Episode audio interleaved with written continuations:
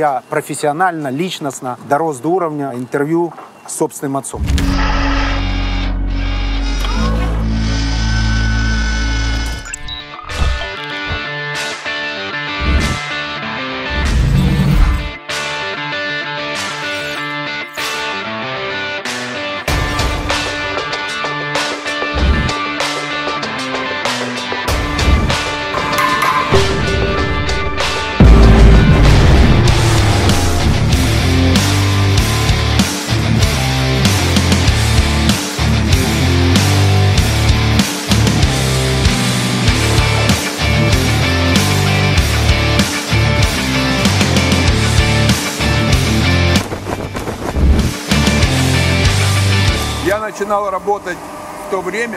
Когда денег не было вообще. У меня есть личный вопрос, который я никогда тебе не задавал. Яйца курицыные в чать. В какой момент почувствовали, что вы миллионер? Занимался, удивитесь, но торговлей пирожками на рынке. Другого выхода не было.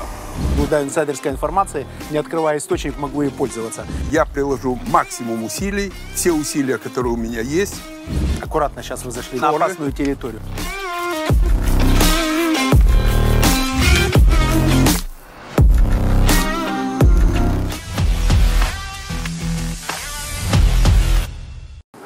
Big Money, Запорожский завод цветных сплавов, его инвестор, идейный вдохновитель, учредитель и во многом CEO Черняк Александр Борисович. Добрый день. Здравствуйте. Какое количество людей работает на заводе? На заводе работает в зависимости от того, какая загрузка оборудования, от 70 до 70 человек. 700-750 человек. Сразу определимся со статусом. Наконец-то на канале уже 600 тысяч подписчиков, и я профессионально, личностно дорос до уровня интервью с собственным отцом. Поэтому сегодня обсудим вопрос параметров, в которых развивается завод.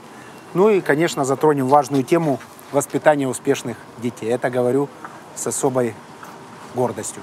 Сюда попадает лом цветных металлов, отсюда выходит готовая продукция в виде кабеля. Да, так и происходит. Сегодня... Весь процесс. Сегодня Запорожский завод цветных сплавов является лидером в производстве кабеля из меди. Да, в числе одних из лидеров, тройки лидеров производства кабеля, который потребляется в Украине, и до 30% поставки на экспорт. Завод обладает сертификатами всеми теми, которые необходимы для поставки на экспорт, прошли все испытания и удачно туда поставляем, если это соответствует рентабельности. А проблемы с собираемостью ломов в Украине, они вас как-то коснулись? Коснулись серьезно, потому что лома, которая вообще производится лома в мире, это отходы производства. Но в связи с тем, что в Украине производство работает недолжным образом, естественно, не работают многие предприятия, отходов нет. С отходами тяжело, мы их все равно собираем, мы в числе лидеров по сбору ломов. И кроме этого закупаем еще лома непосредственно за рубежом. Система работы толлингом, когда сюда работают, завозят, вернее, лома для давальской схемы и забирают готовую продукцию, используется предприятие? На сегодняшний день мы находимся в разработке этого. Нас подтолкнула нехватка ломов, дороговизна ломов, которую мы закупаем за рубежом.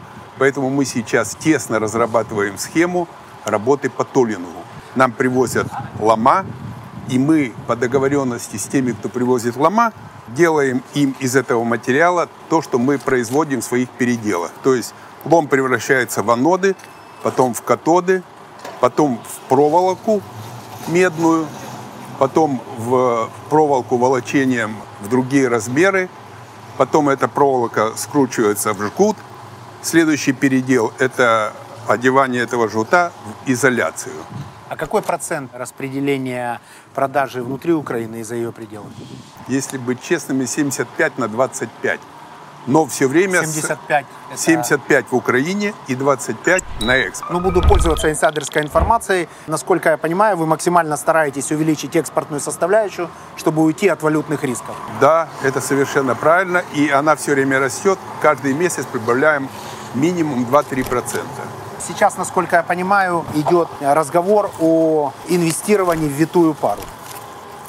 Да, это очень перспективное направление. Что такое витая пара? Витая пара – это то, что требуется для передачи данных для компьютеров, будем говорить так. Монтажник прокладывает электросети и рядом прокладывает так называемую витую пару, которая нужна для питания компьютеров. Это очень перспективное направление. Мы будем стараться быть в этом деле лидерами. Какая Сейчас инвестиция у вас? Сколько она составляет? 8 миллионов евро.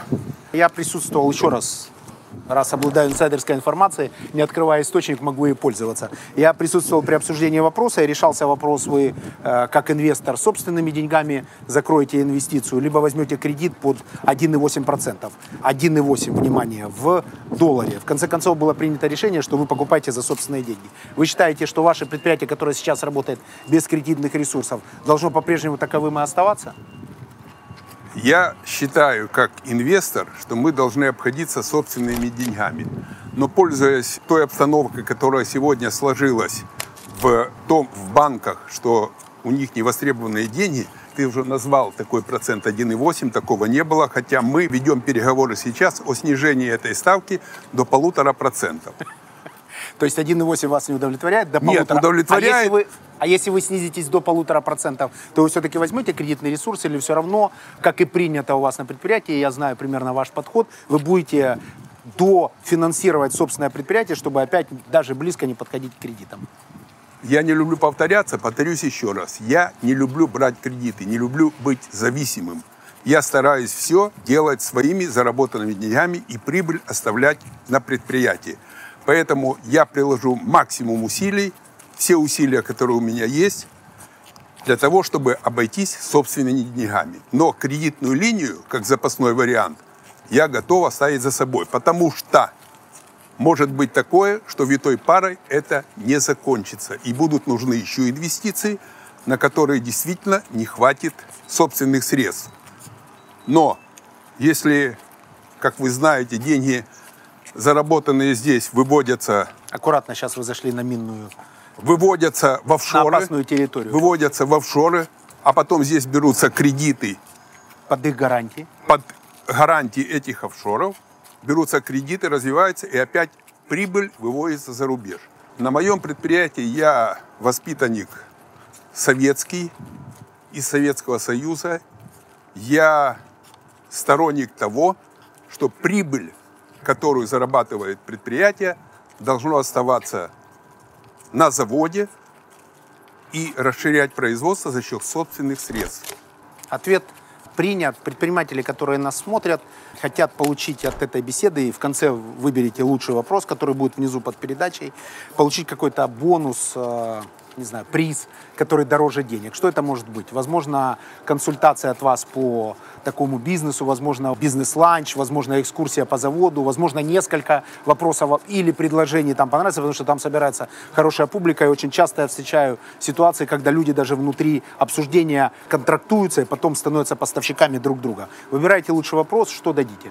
Я уверен, Том, я посмотрел все выпуски Бигмани и уверен, что первый вопрос, где я взял первые деньги.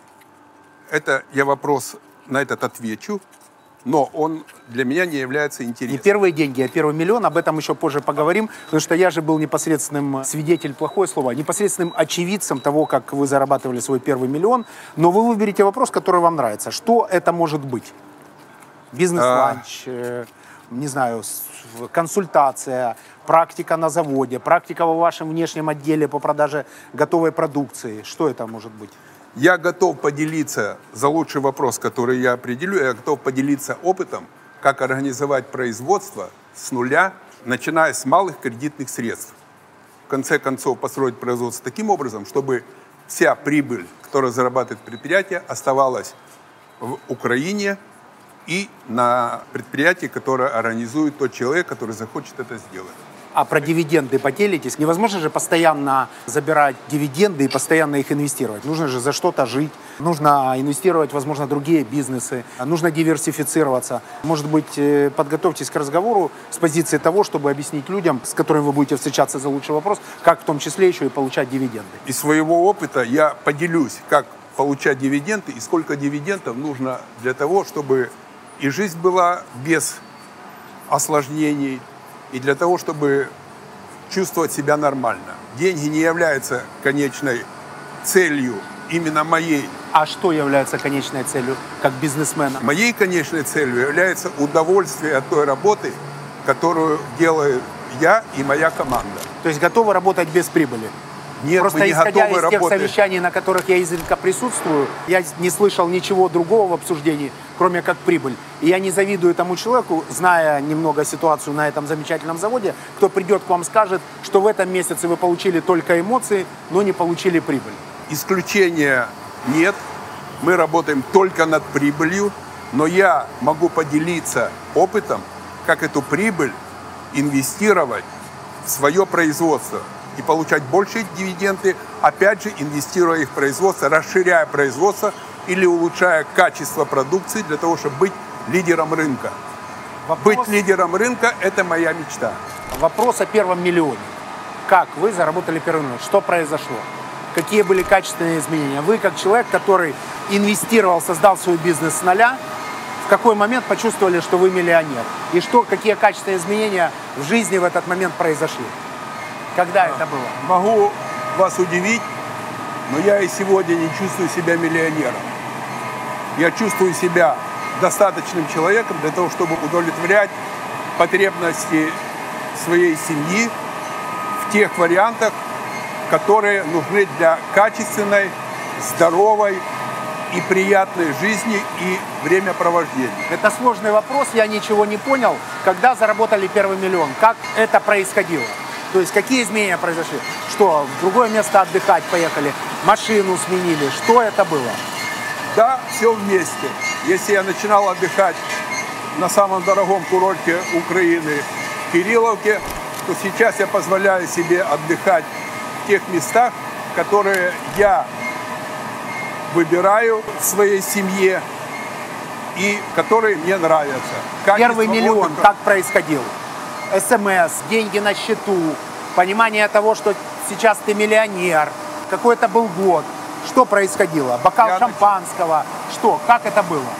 Я начинал работать в то время, когда денег не было вообще. Был крутой, сплошной бартер. Я начинал со своих знакомств, связей, будем говорить так, еще работая на оборонном предприятии. Я почувствовал, что другого выхода не было.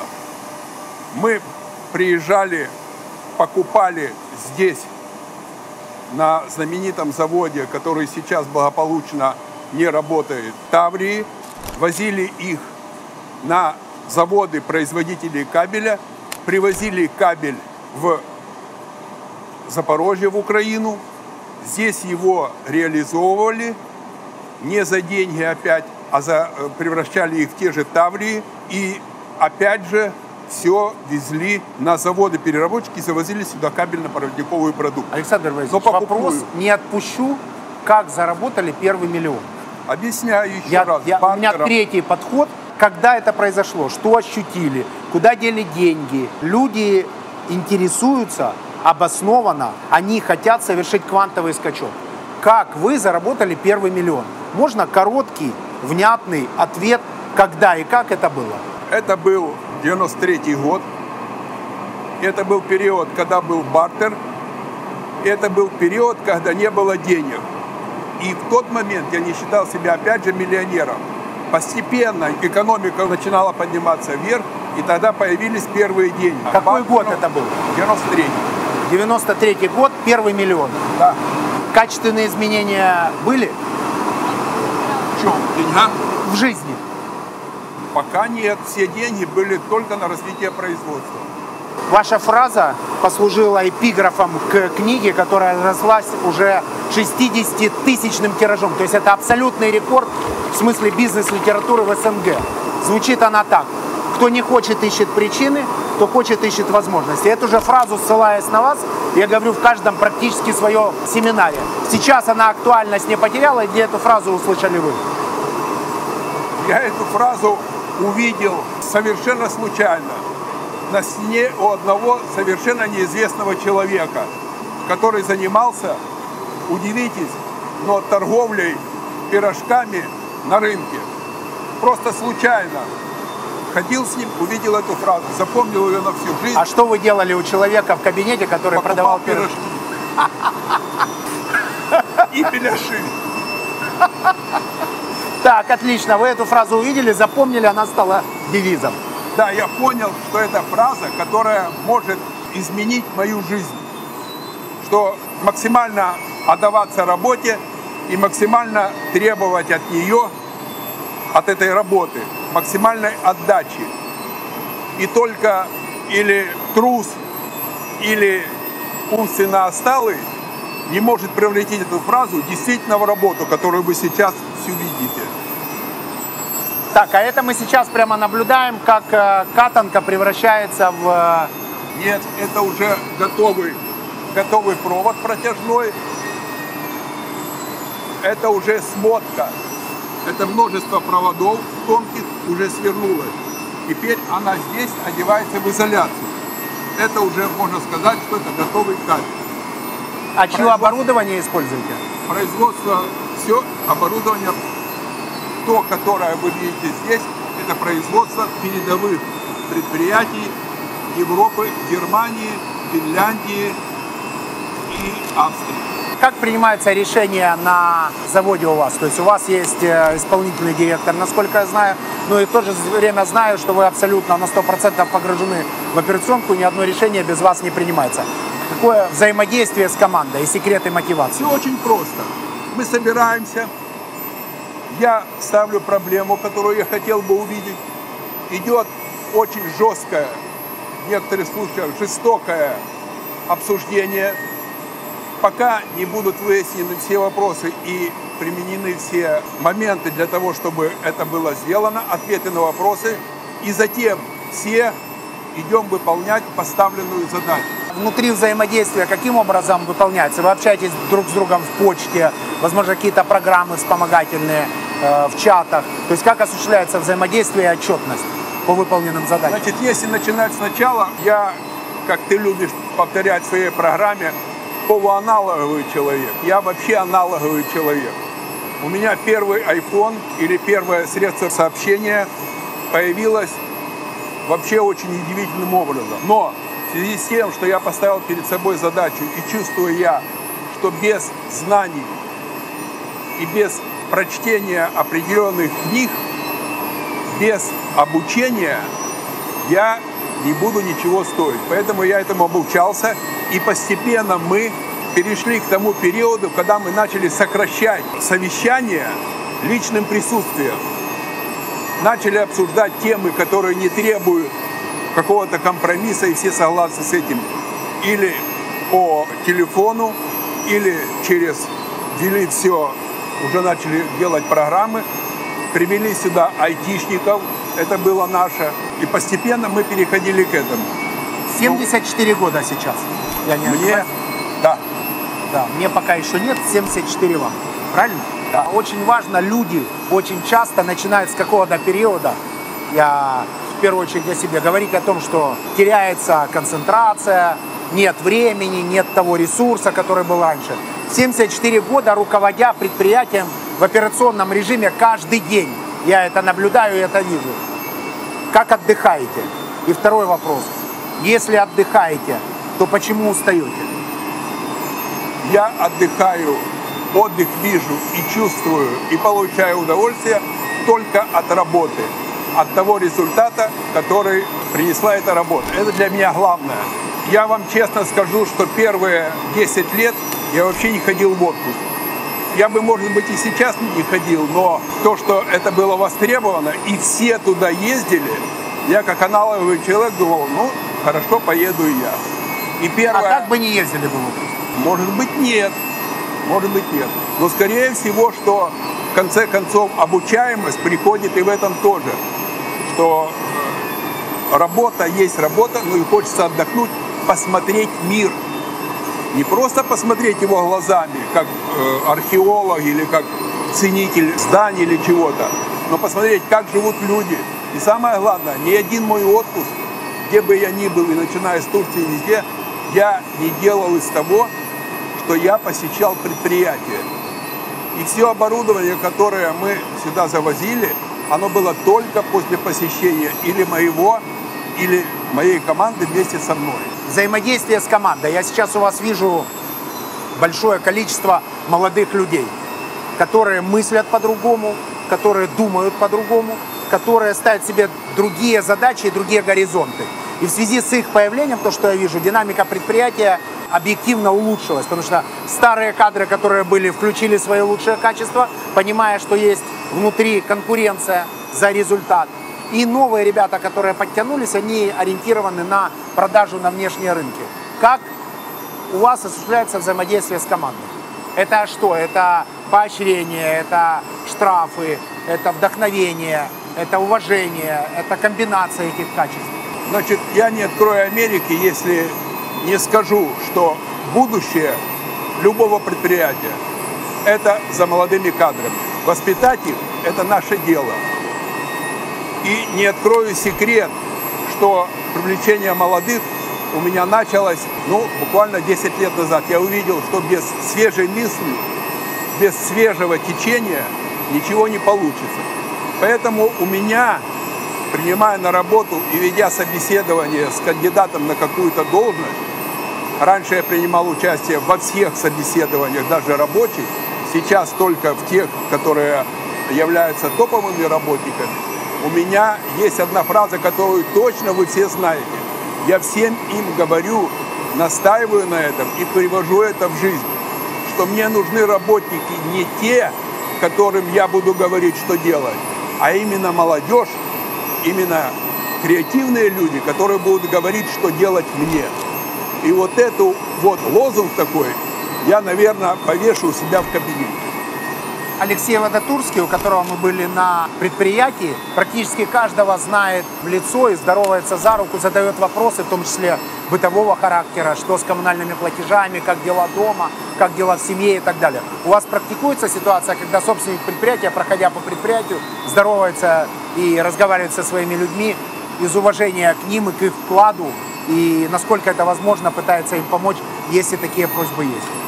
Обязательно проходя по предприятию, тех людей, которые знают меня и которые знаю я, не всех, я не могу всех знать, я обязательно интересуюсь, как дела, я обязательно интересуюсь, как дела в семье, я обязательно интересуюсь, хотя я знаю, ну, априори ответ знаю о том, что разговор будет, что зарплата недостаточная, но я все равно этим интересуюсь. Если, например, человек говорит, зарплата недостаточная, что, что вы говорите? Сейчас повысим или зачем ты это обсуждаешь? Что, какой алгоритм? Алгоритм такой, что я говорю, будем лучше работать, будем больше получать. Так, и что, это срабатывает? Иногда да, иногда нет. Какое количество тонн готовой продукции выпускаете в месяц? Сейчас мы выпускаем тысячу тонн. Мощности завода это тысячу тонн кабеля. Мы где-то сегодня 850, но в этом месяце уже поставлена задача дойти до тысячи тонн. Есть директор производства, он обязан это выполнить, и это будет выполнено. А планы ставятся по тоннам или по прибыли? Планы ставятся по тоне и по прибыли, в том числе прибыль. Я считаю, это главное. Под прибыль приходит директор по продажам и говорит, что для того, чтобы мне увеличить прибыль, мне нужно производство новое, какого-то нового или кабеля, или чего-то нового. Номенклатуры. Номенклатуры любой, которая есть, мы ее или увеличиваем, или закупаем оборудование, и это все не куплено за один раз. Это все возникало по дискретно, по линии. И только тогда, когда удовлетворены требования директора по продажам, пожелания, и тогда мы под него подстраиваем выпуск готовой продукции. Вынужден это сказать, извините, что перебиваю. Подписывайтесь теперь.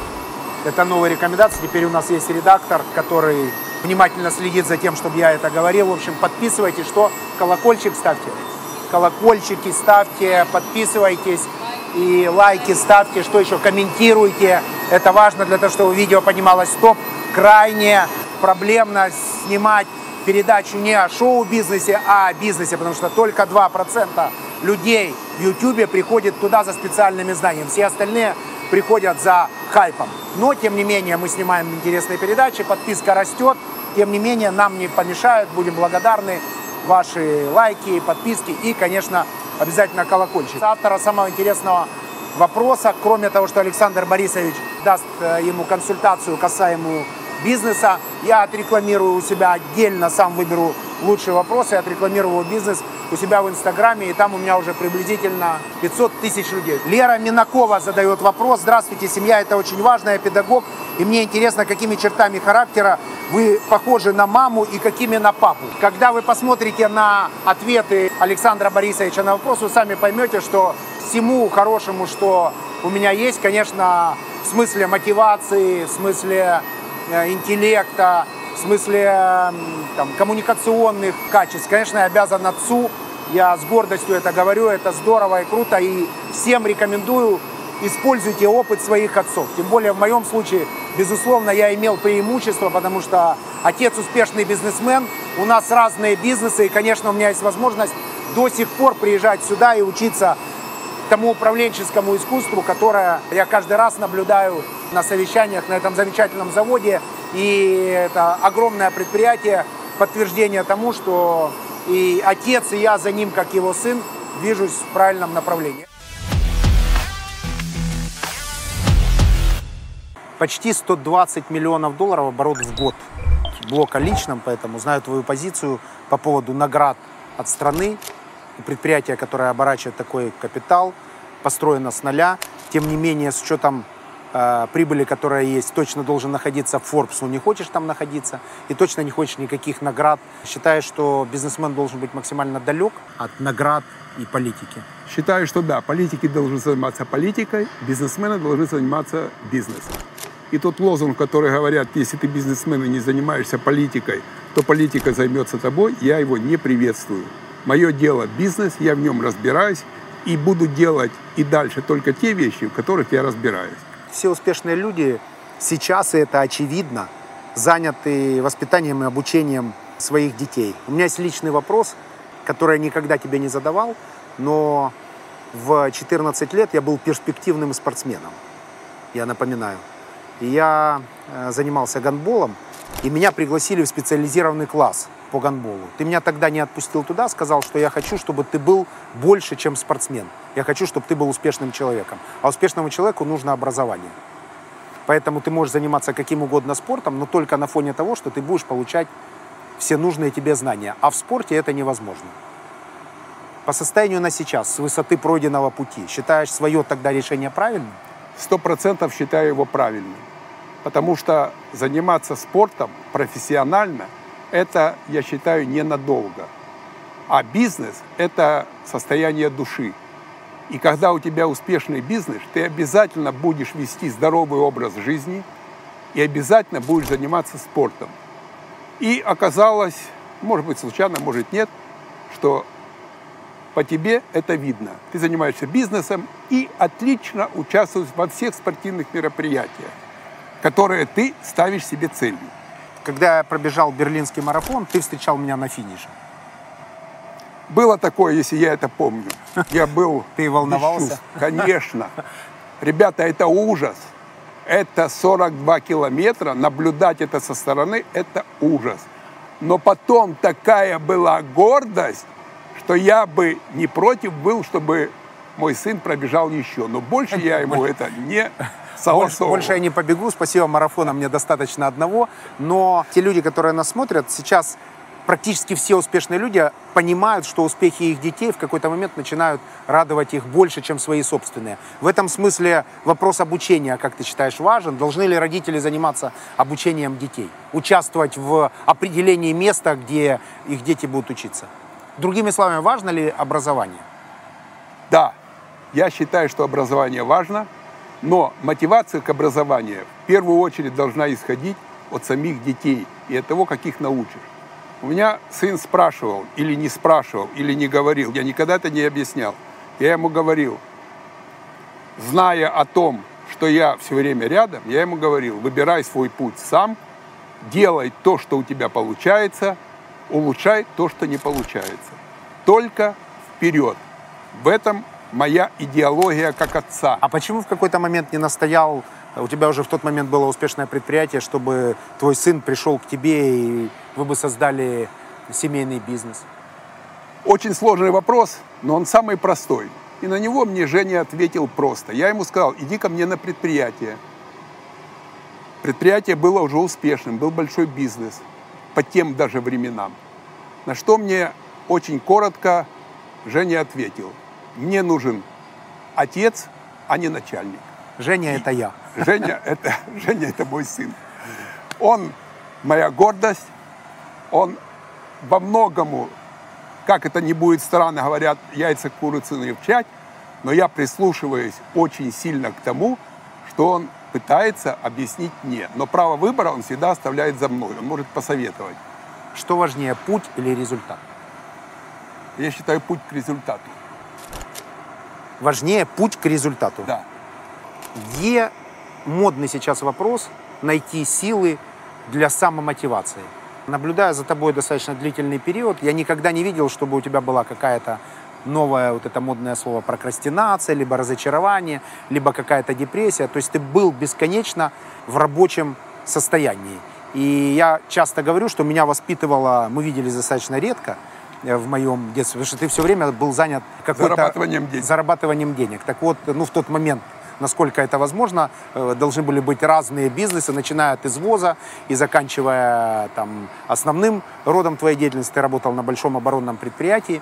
Так вот, я всегда говорю, что меня... А, и параллельно еще учился в университете в 30, э, по-моему, 5 лет или в 36 лет да, ты поступил. Да. Это я уже помню, я был в осознанном возрасте. И я всегда говорю, что меня воспитывала полоска света из кабинета моего отца, но то, что я действительно отчетливо помню, это то, что письменный стол стоял в моей комнате, он был мой днем, я учился в школе, а твой ночью. Так вот как, отработав на оборонном предприятии, потом позанимавшись извозом, в час ночи ты еще садился писать конспекты и чертить чертежи. Откуда энергия, силы, мотивация, откуда? Мотивация всегда была быть лучшим. Стремиться к тому, чтобы быть лучшим в той профессии или в том бизнесе, который ты собираешься делать. И ответ сразу же на твой вопрос, нужно ли образование, я отвечу, посмотри на меня. 42 года закончить институт, это действительно нужно иметь мотивацию и знание о том, что без образования общеобразовательного пути нет. Только образование. Единственное, что как бы я сейчас уже с э, этого места, где мы находимся, возрастном я имею в виду, я бы посоветовал, конечно, уделять внимание тому обучению, которое необходимо тебе в бизнесе. Или же, если ты его не получил, то только самообразование. Совет себе 20-летнему. Вперед. Одно слово, вперед. Одно слово. Вперед и быть впереди. Зафиксировали. О производственных вопросах. Лом попал сюда, после этого превратился в катоды, после этого превратился в катанку, после этого превратился в кабель. Да, можно сказать так, но пропущены аноды. Лом превратился в аноды, потом превратился в катоды, потом из катодов произвели катанку, которая нужна для дальнейших переделов для производства кабеля. То, что мы наблюдаем сейчас, это катоды, которые превращаются в катанку. Ну, катанка слово сленговое, это та проволока, которую может выпускать производство изготовитель этого оборудования самое передовое во всем мире. Финляндия Отокумпу. Таких установок у нашего завода два. Это катоды. Катоды превращаются в расплав. Там, где температура 1600, все автоматически. Из нее поднятием вверх, вытаскиванием вверх проходит проволока. Проволока уже, вот там уже 99,9 содержание меди, вот это та проволока, которая есть, из которой идут дальнейшие переделы, там, где вы уже видели. Работает под тысячу человек на заводе. Да, 800 бывает, когда загружено все предприятие, когда хватает. Несколько раз был, пользуясь своим административным ресурсом на ваших корпоративах. Вы довольно весело гуляете. Какие-то специальные действия вы делаете для создания корпоративной культуры? На предприятии хорошее настроение, люди улыбаются, я всегда внимательно на это смотрю. С этим кто-то специально работает или так сложилось? Ну, скорее всего, так сложилось по моей идее. Я должен как-то... Все люди ведь всегда недовольны, недовольны тем, сколько они получают. Всегда хотелось бы получать больше. Ну, Если и, вы- и ты тоже недоволен всегда тем, и я сколько тоже получаешь. недоволен тем, сколько получаю я от своего предприятия. Естественно. Поэтому по моей инициативе мы решили хоть немного, чтобы встречаться в неформальной обстановке. Поэтому наши корпоративы начинались с 10 человек. Последний корпоратив был, на котором присутствовало 300 человек. Это половина завода. А Это вторую команда, половину завода почему не а пригласили? вторая половина завода была занята на производстве в это время. Корпоративная культура предполагает, что любой член коллектива является фактически топ-менеджером, потому что допущен на любые корпоративные мероприятия. Такой подход. Ну, то есть, условно говоря, человек, который работает вот там сейчас, которого мы только что попросили не стучать. Он, кстати, куда-то делся, увидев тебя. Где он? Он наблюдает со стороны, вдруг он что-то не так делает. Но если он все делает так, то может он появиться, потому что я волнуюсь. Потому что ты зашел, ему сказал, молодой человек, его сдуло. Куда? Нет, просто чтобы он не стучал, не мешал нам. А так он продолжает свою работу там, на том месте, где он сегодня Ну необходим. хорошо, ну а часто бывает, что кто-то приходит в кабинет, что кто-то звонит на телефон и говорит, у нас тут сложилась вот такая ситуация, требуется ваше вмешательство. То есть насколько тесно ты соприкасаешься с коллективом? Тесно, как это только может быть. У меня дверь не закрывается ни для одного работника завода, начиная с уборщицы и заканчивая директором. Очень модная сейчас тема выйти из операционки и делегировать полномочия. Используешь? Или тот, или другой термин? И тот, и другой комбинированно. Там, где я вижу, что обойдутся без меня, я стараюсь не мешать. Там, где я вижу свое вмешательство, я чувствую так. Я собираю мозговой штурм, и мы определяем, опять же, то, о чем я говорил вместе, правильно мы делаем или нет, и что нужно для того, чтобы делать все правильно, и идем все вместе, всей командой. Все, что создано здесь, это не я создал, это создала команда, которую, естественно, создал я. И мы идем вперед и движемся к той цели, которая нам необходима. Это не мешает нам по ходу, если есть какие-то улучшения, открыть дверь ко мне или позвонить по телефону и сказать, что я вот вижу здесь, что можно сделать более рационально. Что я выслушаю, и всегда мы идем по пути более рационального. Ты человек обеспеченный, тем не менее я никогда не видел каких-то особых предметах роскоши. У нас постоянная дискуссия по поводу того, что ты хочешь летать рейсовыми самолетами, а я считаю, что ты уже заслужил право летать, когда тебе удобно, на чем тебе удобно, и, в общем, таким образом тратить деньги. То количество денег, которое ты заработал, при всем уважении, но ты не сможешь потратить. Как планируешь распорядиться деньгами и планируешь ли ты оставлять наследство? Конечно. Все, что создано мной, это создано и благодаря семье, и пользоваться им будет только семья. То есть я передам все в управление семье. Короткий личный вопрос. Карантин, мой старший сын, твой старший внук, проводил в Запорожье.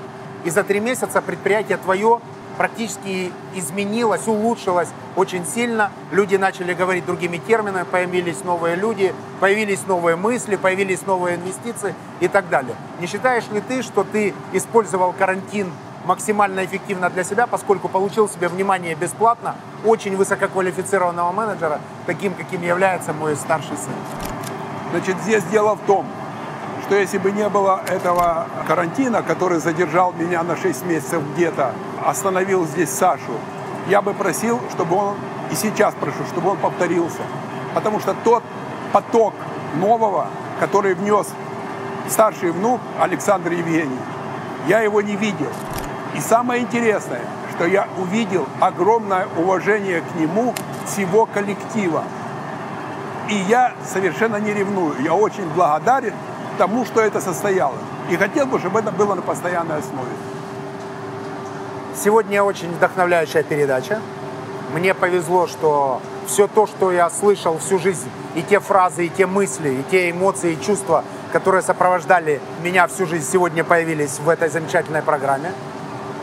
Это мой главный учитель и главный мотиватор. Предприятие большое и успешное. Мы все, безусловно, болеем за главу нашей семьи, который каждый день, ежеминутно подтверждает свой высокий статус, потому что если у нас есть какие-либо неразрешимые вопросы, конечно, мы всегда идем за вопросами сюда.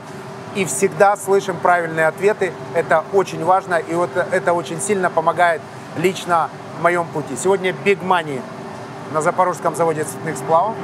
Александр. Борисович, Александр Борисович Черняк, вдохновляющий менеджер, который до сих пор лично в операционном режиме каждую секунду руководит своим большим, стремительно развивающимся предприятием. Пару слов подписчикам. Ребята, вперед! Не обращайте внимания на трудности. Преодолевайте их. Money.